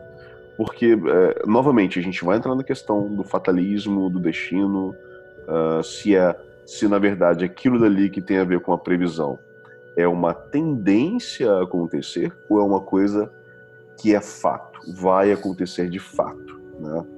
Para que a gente possa entender o que é verdade, o que não é, o que é mito, o que é mentira e o que é real. É, eu, eu, assim, como é um podcast, a gente não tem, eu não tenho como te demonstrar a coisa que eu costumo demonstrar, mas eu vou tentar fazer isso oralmente. Mas eu costumo demonstrar isso para os alunos quando eu vou explicar essa questão. É, eu pego um quadro, né, um quadro, um quadro branco para dar aula, pego uma caneta e faço um pontinho no meio do quadro totalmente branco. E digo assim: esse quadro totalmente branco representa todas as realidades que estão condicionando você, inclusive o destino. Tudo isso aqui é o destino, é o que a gente costuma chamar de destino, e eu gosto de dizer que destino é uma coisa feita de borracha que você estica, encolhe, molda, amarra, né? mas continua sendo uma essência. Só que aquele pontinho ali, ele é o seu arbítrio, aquela porcariazinha, aquela coisa que parece que não diz nada, mas faz uma diferença miserável em toda a configuração daquele monte né, de, de, de questões que estão incidindo sobre você. E, e, esse arbítrio, ele é muito pequeno. Você, eu gosto de dizer até que isso faz parte, eu chamo isso de efeito Matrix. Não sei se todo mundo viu a, a primeira, o primeiro filme, né, a primeira, o primeiro da série, né, da trilogia, em tem, que tem. o, o Neo, certamente, certamente, ele toma coragem e vai tentar resgatar é. o Morpheus, né? Então ele está no topo do prédio e chegam um, um dos agentes, que são super velozes, são super fortes, né? Invencíveis e começa a encher de bala, começa a atirar nele e ele se curva todo para desviar das balas. Então eu comparo essa essa cena, né? faço uma analogia entre essa cena é, das balas chegando e o Neil deitando como as balas sendo a, as situações fortuitas, as coisas das quais não se escapa porque elas se impõem, e o arbítrio, a curvatura, a capacidade do sujeito ser maleável diante dessas realidades para poder escapar delas. E no máximo sair só chamuscado, né? Só sair com um arranhãozinho. Uh, então, uh, assim, a previsão ou a predição, elas têm uma, uma validade muito grande. É, é, assim, é verdade que a, que a, realidade demarcada lá pelas técnicas de previsão, ela se impõe, isso é invariável, se impõe mesmo. É como aquela coisa, eu dei o exemplo do Saturno. Se o Saturno pegar teu Sol, você não vai ficar esfuziando de alegria dando pulos. Você vai receber um prêmio Nobel e vai falar sóbrio. Você vai ficar lúcido falando. Se fosse Júpiter ali, ia ser justamente o contrário. Você perdeu, foi, foi lutar no ringue, perdeu e ainda sai comemorando. É, é uma, é uma tendência, né? Existe essa tendência. Mas a tendência é tão forte que ela acaba se impondo a forma de uma realidade. Como é que você lida com esta realidade é que vai fazer total diferença no decorrer da coisa, como um efeito dominó, como um efeito borboleta, melhor dizer. Então, você muda uma coisinha de nada e é suficiente para alterar todo o teu universo futuro. Mas ainda assim dentro de uma perspectiva que está centrada nos símbolos que o mapa dispõe. Dispõe e impõe. Tá? Então, tem arbítrio? Tem, sim. Ah, isso é uma, uma questão que eu gosto de desenvolver com os alunos. Tem gente que diz que não tem, de jeito nenhum. Tem gente que diz que só tem arbítrio. Quer dizer, se tivesse arbítrio, previsão nenhuma funcionaria. Não, não é assim. Tem gente que vai dizer que o, o, o arbítrio vai aumentar na medida do seu autoconhecimento, coisa com a qual eu concordo bastante. Quanto mais autoconhecimento, quanto mais consciência você lançar sobre si, sobre suas questões, maior será o seu poder de, como diz lá no Caibalion, você pular, né, dar, um, dar aquele pulinho e pular corda do pêndulo do ritmo, né, da lei do ritmo. Quanto mais você tiver consciência. Porém, lei, isso não vai parar a lei do ritmo. Isso não vai interromper. A, a lua vai continuar ficando cheia. Você não tem uma super bazuca para destruir a lua para ela deixar de ser cheia e deixar de haver maior número de surtos psicóticos dentro de uma instituição hospitalar. Você não pode evitar de, de um número maior de mulheres darem à luz justamente na virada de lua. Não pode simplesmente evitar isso. Faz parte da natureza. O corpo humano, a natureza e os movimentos do universo estão intimamente conectados de alguma forma meio sincrônica. Então, é, é dessa forma que eu vejo a predição. Aumenta a consciência, mais arbítrio, porém, esse arbítrio consiste numa adaptação melhor a uma realidade que se impõe e, portanto, você muda a, a, as circunstâncias que poderiam ser desastrosas numa coisa mais palatável. Bom, eu acho que isso esclarece bastante é, né, esse ponto aí da, é. de que muita gente critica a astrologia justamente por, esse, por esses aspectos, né? É bom para esclarecer isso. É verdade. Só lembrando que astrologia é pecado mortal, hein? É, eu fui excomungado já. eu e mais alguns milhões de pessoas que estudam, né? É, mas é, você sabe que essa é. coisa, eu tenho a lua em aquário, né? E aquário é um signo é. que não suporta opressão, não suporta ficar preso com nada, não suporta ter que se submeter a coisa nenhuma, né? É, é um signo muito fraterno, né? Por isso que busca os conspiradores para derrubar quem está no poder. Então, é, é o estereotipão, né, de almanac. Mas é realmente as pessoas que têm alguma coisa muito forte em Aquário se digladiam muito com, com a questão do arbítrio. É, eu dizendo isso, eu mesmo fico assim, puxa, mas eu posso mais, né? A gente quer mais. Mas não adianta. Quando você vai ver as coisas acontecendo, elas acontecem bem de acordo com o que está indicado nos, nos, sistemas preditivos. Embora você vá superar a, a, coisa que é mais desagradável de acordo com o seu nível de consciência. Mas ainda assim a realidade se impõe. Ah, acabei de conferir aqui, a minha também tá em aquário. então bem-vindo ao clube. É, 20 graus e 20 minutos de aquário na casa 5. Ah, então isso é a lua de quem se sente confortável em ambientes fraternos, né? Indica isso. Legal, isso, isso não é a única coisa que indica isso, né? Por isso que eu acabo sentindo em casa aqui no, no podcast. Tudo maluco, né, pô? Tudo maluco excomungado, né? Maluco é, excomungado. É, excomungado. É, tudo mortal, hein? O, o, legal é que a gente vai se encontrar tudo mortal. queimando no mármore do inferno lá depois. Vamos continuar gravando o podcast tela do outro lado. verdade, verdade. E já que a gente falou lá no início né, da questão da astrologia, como como mãe da, da, da, astronomia e também como parte da origem de outros conhecimentos da, das tradições místicas e espirituais, é, a gente podia falar um pouquinho agora também sobre as correlações que existem dentro de outros sistemas simbólicos né, relacionados à astrologia. Por exemplo, a gente tem símbolos astrológicos sendo utilizados dentro da alquimia para representar princípios alquímicos, ideias dentro do processo alquímico que, que ocorre. A gente vê a representação de signos e, e planetas dentro de, de trunfos, né? dentro dos arcanos maiores e também dos arcanos menores de algumas edições do tarô. Né? Existem também algumas correlações com a geomancia, já que a gente sabe que cada figura geomântica é regida por um determinado planeta, ela tem um determinado gênio, ela tem um determinada, determinado é, governador, né, um espírito governador que se encaixa também com a magia é, planetária, né? Então, assim, são, são tantas coisas que eu acho que a gente pode fazer correlação é, com sistemas simbólicos e astrologia, que eu imagino que a gente poderia fazer um podcast só sobre isso também, como vários outros assuntos. Eu gostaria que você falasse um pouco também, Carlos, sobre, sobre essas correlações, né? como a astrologia influencia esses outros sistemas simbólicos né? e como, dentro da, da, interpretação de um mapa natal, mapa natal é, esses símbolos, né, como símbolos alquímicos e tarô e tal, também pode se encaixar ali e trazer um pouco mais de conhecimento sobre, sobre esse mapa.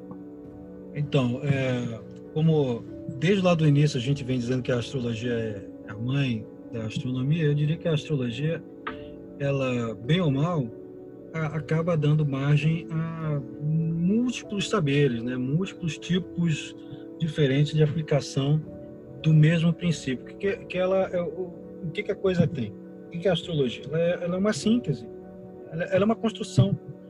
E tem gente que diz que veio extraterrestre ensinar astrologia. Isso aí é uma coisa que eu não, eu não posso falar por mim. Não, eu não, eu não conheci nenhum extraterrestre para falar, mas tem gente que diz que sim. Mas eu diria que é uma construção que levou centenas de milhares de anos para se fazer. Então, por causa disso, ela acaba dando, eh, eh, dentro do seu sistema, da sua gramática, eh, contendo fatores que vão dar margem a outros que se desenvolvem, que, que vão ser, vão brotar dela. Alguns vão dizer, por exemplo, que a geomancia é filha da astrologia. Eu até acho que a geomancia é uma coisa quase tão antiga quanto. A geomancia, em árabe, é, é ilm al-ram, né, que é a mesma coisa que a sabedoria, o conhecimento vindo da areia, né? sabedoria da areia ou da terra. E, e é interessante que tu, todo o sistema da, da geomancia acaba se encaixando dentro do sistema de 12 divisões. Você coloca as, as 12 as figurinhas todas do, que são relacionadas a planetas, a signos, dentro das 12 de 12 casas. Você pode fazer isso. Tem um sistema de, de interpretação geomântica que coloca isso dentro das 12 casas. Você acaba tendo uma interpretação praticamente de um mapa astrológico. É muito interessante isso, mas alguns vão dizer que isso veio já na Idade Média, já desenvolvido pelos árabes. Como eu acho que isso aí é uma coisa muito muito natural, né, que o cara vai fazer. Alguns vão fazer geomancia com pegando uma vareta, como os druidas. Os druidas eram astrólogos. Sim, é, sim. Tá sempre os druidas, naqueles 20 anos que eles passavam estudando, estudavam astrologia pra caramba, né, aqueles megalitos todos ali. Eu tive a oportunidade de estar agora mês passado, agora em setembro, na Escócia, na Inglaterra e na Escócia. Eu visitei vários, vários sistemas de calendário com, com, com menis, domes, né? uma coisa espetacular e você, você vê a precisão que os caras tinham. Mas uh, eu acho até que a geomancia é uma coisa que data da Idade da Pedra também. o sujeito, isso já é uma opinião minha, eu não tenho o dado. Uhum. Mas é uma coisa muito natural, porque você pega um cajado, forma as imagens no chão, pega a pedra. É parecido com o Ifá. Parecido Sim, com, verdade time com Wi-Fi e astrologia. Entendeu? É um mix. É muito interessante. Todos eles são sistemas muito antigos. Uh, uma vez que esses sistemas, como, como o tarô, que vai se utilizar de uh, símbolos que são perenes, né, que são arquétipos, que vão ultrapassar em muito as roupagens que culturalmente a gente atribui a alguma coisa, a, a astrologia acaba dialogando com eles o tempo todo.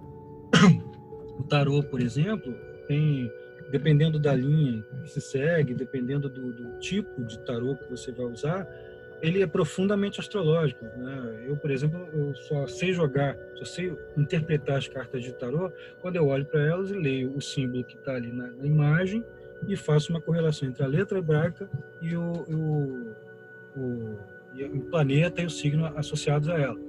Mas o tarô é uma coisa é, que, que, lá no século XIV, XV, XVI já veio se desenvolvendo nas cortes europeias e não e não necessariamente estava ligado à astrologia. Mas hoje em dia, do, especialmente do século XVIII e XIX para cá, há uma imbricação entre os dois. A astrologia, alguns vão dizer que a astrologia serve para determinado tipo de coisa e o tarô serve para outra. O tarô é mais objetivo para responder uma questão.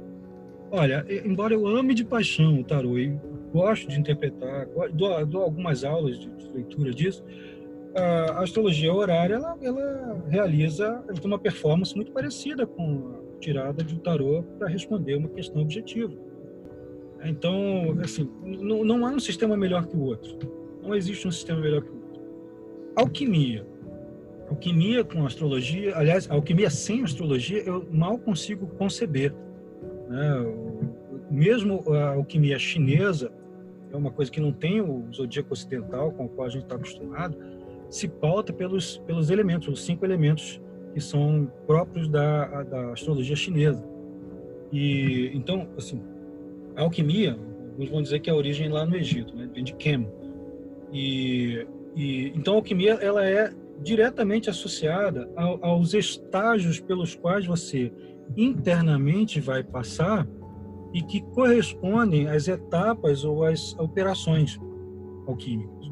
O, o próprio Jung, que fez um estudo monumental sobre alquimia, ele, ele fazia, estabelecia esses elos.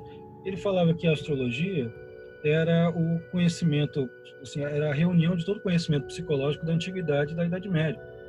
E isso fazendo uma ponte direta com a alquimia, porque quando você passa por uma determinada fase da vida, você, vamos supor que você passa uma fase muito depressiva. Você está vivendo a nigredo. Está vivendo, está indo para o inferno, você está morrendo, você está putrefazendo, né? Você está uh, uh, naquele, naquela fase do, do putrefátio.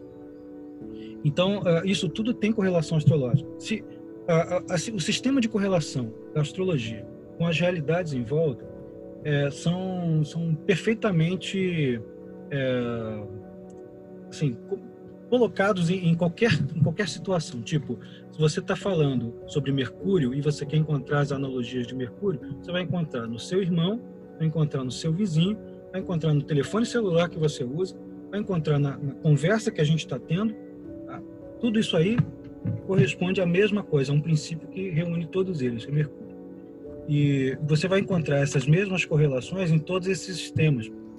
Isso não estou dizendo que a astrologia seja melhor do que todos eles. Estou dizendo que a astrologia está entranhada em todos eles e que uma coisa acaba dependendo da outra.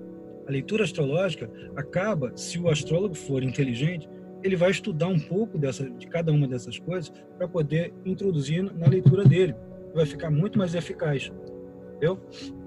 É, realmente, é, na, na, na, minha concepção, pelo menos, quando você reúne esses sistemas simbólicos e consegue fazer essas correlações, você tem um sistema muito mais completo e muito mais complexo para poder alcançar um nível de granularidade de conhecimento e de detalhes da, de informações muito maior. Né? Eu concordo plenamente com você nesse aspecto. A astrologia dá, o, dá o, fechamento, dá o link de todas, as, todas essas artes. Ela é o, é o grande elo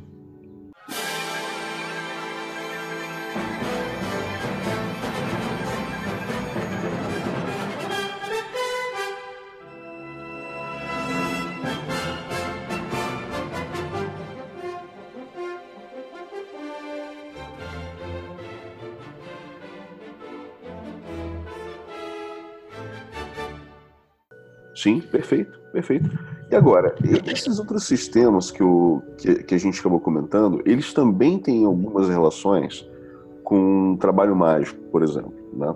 E, e a gente vê, principalmente é, místicos e ocultistas mais antigos, a gente pega, por exemplo, a Francis Barrett, a gente pega a Gripa, a gente vai pegar até, até mesmo Paracelso, que era, que era alquimista, vai pegar até Elifas Levi, e eles falam, até mesmo naquele livro Formulário de Alta Magia, do PV Piob, todos eles citam em algum momento é, o trabalho mágico vinculado com a astrologia. Né? Você tem, por exemplo, você tem uma configuração, determinadas configurações do mapa natal de uma pessoa que demonstra que ela tem uma propensão maior para um trabalho mágico, para fazer um trabalho ritualístico, outras não têm tanta propensão. Né? A gente tem por exemplo, as horas do, do dia que são regidas por planetas diferentes, e isso influenciaria na execução de determinados trabalhos, trabalhos mágicos, como é o caso da confecção de pantáculos. Confecção de... É, isso que eu ia falar agora, isso. É, a gente tem a questão da confecção de pantáculos, um trabalho mágico, e também tinha para alquimia a confecção de tinturas e outras soluções, né, de acordo com a influência de cada planeta. Né e inclusive para operações mágicas também. Né? Você vai trabalhar, vou fazer trabalhar com astrologia planetária, quero fazer invocação do espírito de Mercúrio Tartarat, então vou fazer a invocação ali na hora de Mercúrio, no dia de Mercúrio e por aí vai. Então eu, eu queria eu queria entender de você, Carlos, se hoje em dia ainda existe essa preocupação uh, do uso da astrologia também em conjunto com o trabalho mágico, ou isso ficou mais lá para trás, na época medieval, até algum, há dois séculos atrás, mais ou menos? Né? É, como astrólogo, você também chega a estudar esses aspectos, ou isso não faz parte normalmente do, do, do, da pesquisa, do estudo de um, de um astrólogo moderno, digamos assim?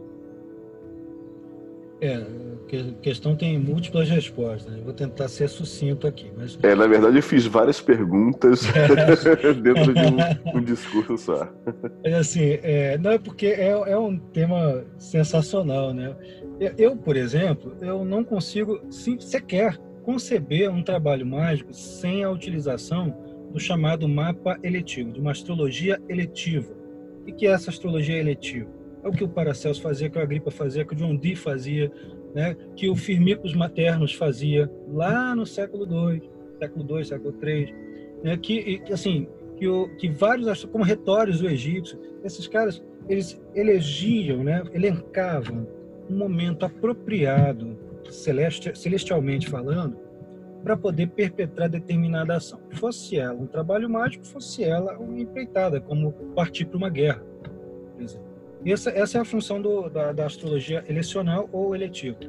Você, você situar, você mesmo mencionou, né? vai, vai fazer alguma coisa escrita, você vai colocar Mercúrio, né? vai colocar um Mercúrio muito poderoso na hora de Mercúrio. E existem as horas planetárias, que é uma divisão basicamente mágica do céu, e dentro de uma tradição antiga pra caramba, essa é uma tradição babilônica e que então isso não se perdeu não isso aí isso aí eu mesmo quando eu vou praticar alguma coisa quando eu vou montar pantáculos né eu convoco alunos para tem, tem um secto de, de, de, alunos que é, que realizam esses trabalhos, a gente monta isso dentro dos horários específicos, com épocas certas, esperando, inclusive, planetas entrarem em seus pontos de maior potência. São os signos de domicílio ou os signos de exaltação, esperando a Lua entrar numa condição favorável, né, fazendo bons aspectos, né, bons ângulos, com o significador você, do, do assunto que você quer desenvolver magicamente. Então, quanto mais você se alinhar a isso, mais potente vai ser o seu resultado. Eu tenho vários resultados muito interessantes com isso. Dá pano para manga, como vocês mesmos dizem, dá, dá para fazer mais um podcast aí inteiro só de, de relatos, né, de coisas assim. Então, é uma coisa é você fazer o, um ato mágico, né, uma, um drama ritualístico, é, sem, sem considerar o, o céu presente, o céu do momento. Outra coisa é você preparar tudo de acordo com isso.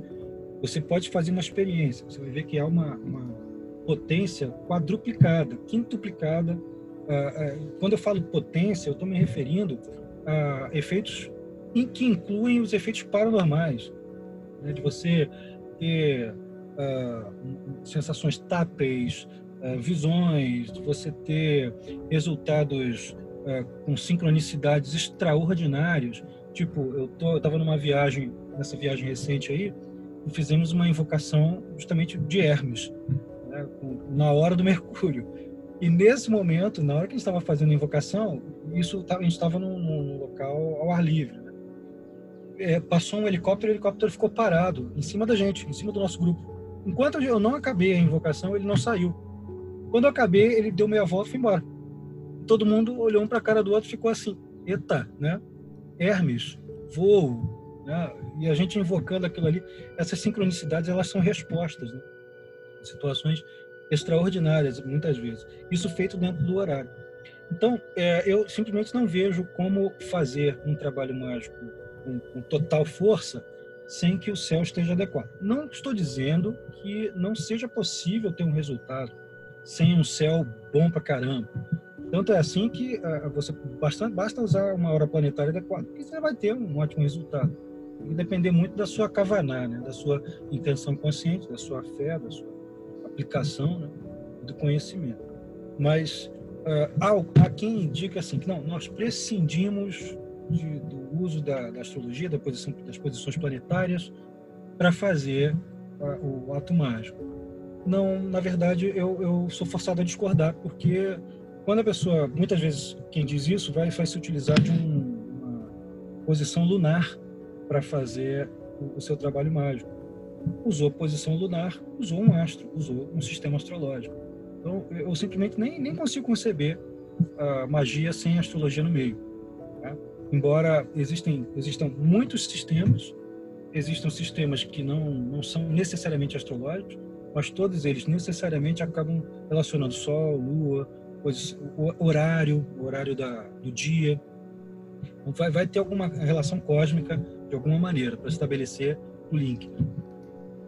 É, eu percebo que tem uma certa tendência de, é, nos últimos, nas últimas décadas, para se tentar simplificar demais um trabalho que é tradicional, né, que é secular, milenar, e uma das primeiras simplificações que eu percebo em algumas tradições, no sentido de achar que vai deixar mais fácil, mais palatável né, para, um para, um determinado público, é eliminar a questão da astrologia, porque implica, né, e como vocês estavam colocando aí, é, em ter um, uma outra base de conhecimento, que é uma base mesmo, na qual todos esses caras que vocês citaram aí é, construíram os seus sistemas, principalmente aqui no Ocidente em relação à gripa, né, da gripa para cá e etc. Então, é uma simplificação que muitas das vezes pode levar a, um, a perda né, de alguma de força, né, provavelmente, nesses rituais. Até mesmo pela própria configuração no mundo atual, né, que é a cultura do nanosegundo e tudo mais, ninguém está com mais paciência para esperar entrar Mercúrio, entrar numa, numa Lua, no condição. O pessoal, hoje em dia, a mentalidade do povo não é dessa, né? Aí acaba fazendo isso, simplificando um trabalho que deveria ser mais complexo e não alcança os resultados, aí começa a questionar o sistema em si, né?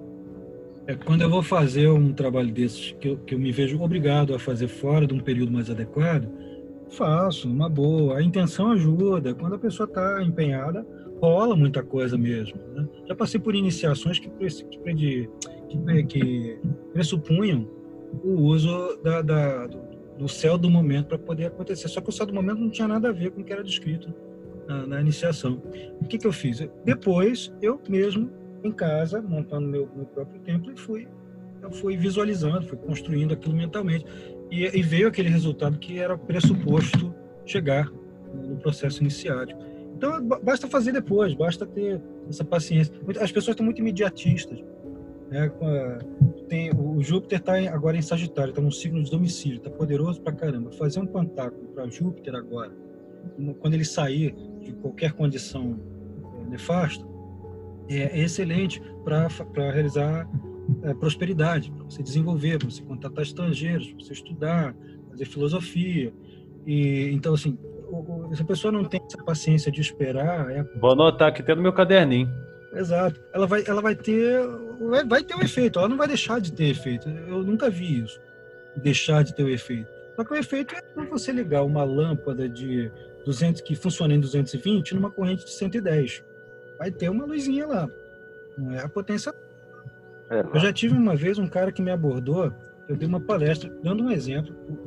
Estava até dando o exemplo do Júpiter. Júpiter estava em Virgem, ele está no, no, signo de exílio dele, num dos signos de exílio. E eu falei, olha, o Júpiter está em exílio, a coisa que a gente vai fazer aqui é fraquinha, só para vocês entenderem como é que funciona. Quando chegar a época, você vai e faz. Aí veio um cara no Facebook, né, para brigar comigo, no, no Messenger, no particular, e falou assim: não, você não devia fazer isso, porque senão o efeito é o contrário, você pode se dar muito mal, não sei o que. Eu falei: mas querido, eu já fiz isso umas 50 vezes, estou muito bem. É, e assim, teve efeito, só que teve um efeito michuruca, mas teve. A, a, a, diferença não é fazer mal, a diferença é não fazer. É verdade. É o problema é do senso comum, né, de estudar realmente. É, é, realmente, eu, eu, acho que essa, essa questão da, da, da, falta de informação, né, da falta da, da, da, correta compreensão, é que leva a esse tipo de, de percepção errônea. Né? É, a gente já está aqui com uma hora e meia de gravação de podcast. Acho que a gente conseguiu avançar bastante no assunto, né? a gente conseguiu aprofundar dentro dos limites permitidos do tempo que a gente tem disponível. A gente conseguiu aprofundar um pouquinho no, no conhecimento do que é astrologia, né, da importância dela dentro dos, de vários sistemas místicos e mágicos. E a gente deve essa, essa informação toda graças ao, ao Carlos Holanda, né, que nos ajudou bastante aí. Muito obrigado, Carlos. o convite aí. Foi, foi, muito bacana poder conversar com vocês aí, que eu sou fã, eu acompanho vocês há um bom tempo aí. Oi, eu posso te dizer também que eu sou seu fã, como eu te falei antes do início da gravação do podcast. Meu, o primeiro livro que eu ganhei, que foi, foi escrito por você, foi há quase 20 anos atrás. Né, e me ajudou muito. É verdade, bem, já, já faz bastante tempo. Só foi 20 anos já, já tem 20 anos. É, eu tô com. Eu tenho 40 agora, eu comecei a estudar astrologia, eu tinha 18 anos. Então foi, ah, foi mais ou menos na, na, naquele período lá. Sempre foi um assunto que me interessou. Legal. É, muito bom. Então, Carlos, meu irmão, muito obrigado pela sua participação. Né? É, gostaria que você deixasse mais alguma, mais alguma informação que você quisesse para os nossos ouvintes, só para a gente finalizar aqui. Bom, é, deixa, vou deixar aqui um convite, então, para que a pessoa conheça um pouco mais do trabalho, é, visitando os meus canais de comunicação. Tenho o, o, o blog Projeto Luminar, onde eu publico alguns artigos é, e tem ali uma, uma aba que mostram os cursos é, que são online e ou os presenciais. É só procurar no Google projetoluminar.com.br, .wordpress.com.br. Mas bota Projeto Luminar que acha. E no YouTube, né, o canal Carlos Holanda, e, que vai me encontrar fácil, né, tem um par de coisa lá para as pessoas poderem se esclarecer, inclusive um ou outro ponto do que a gente tratou aqui também é, é tratado lá, sobretudo esse aquilo que eu chamei de efeito Matrix, né? destino livre-arbítrio, também está lá. Bom, é isso. É, fica aqui a dica. Eu espero que gostem, eu espero que isso pode, possa ajudar o pessoal que for procurar a se esclarecer. E devo dizer que eu estou muito feliz de ter participado aqui do, do, do canal de vocês. Perfeito, Carlos. Muito obrigado mais uma vez. E lembrando aos nossos ouvintes que os endereços dos canais do, do, do, Carlos Holanda é Holanda com dois L's. Sempre Carlos Holanda com dois L's. Né? Isso. Perfeito. E agradecer também meus queridos amigos e irmãos, Adílio Jorge Marques e Lincoln Mansur. Até a próxima, pessoal. Muito obrigado aí a vocês e espero que todo mundo possa aproveitar essa, essa aula que foi dada hoje aí pelo nosso querido Carlos Holanda, a importância da astrologia para todo o conhecimento ocultista, místico, histórico, e aí vai, científico. Obrigado, irmão. Obrigado também pela participação. Obrigado a todos. Isso aí. Eu agradeço também a oportunidade de participar e ao irmão aí, Carlos Holanda, por todo esse, esse conhecimento compartilhado. Anotei algumas coisinhas aqui, fui consultando meu, minha carta natal aqui e esclareceu uns pontos interessantes aí. Valeu, obrigadão, meu. Ó, depois a gente vai inverter. Depois eu vou convidar vocês para participarem do, da, da coluna Na Taverna com Plutão. Que aí quem vai. Vocês é que vão falar. Mas... Com todo prazer. Esse é um prazer, com certeza. Ó, e aí eu já recebi aqui, já vi na internet que a Zora Ionara vai perder o emprego dela. Hein? Vamos contratar o Carlos é, Eu não sou uma ameaça para ela, não. é. É, não, tá. Foi um prazer. Muito bom. Um abração, gente. Forte abraço Valeu. a todos. Um abraço. Tchau, tchau. Um abraço.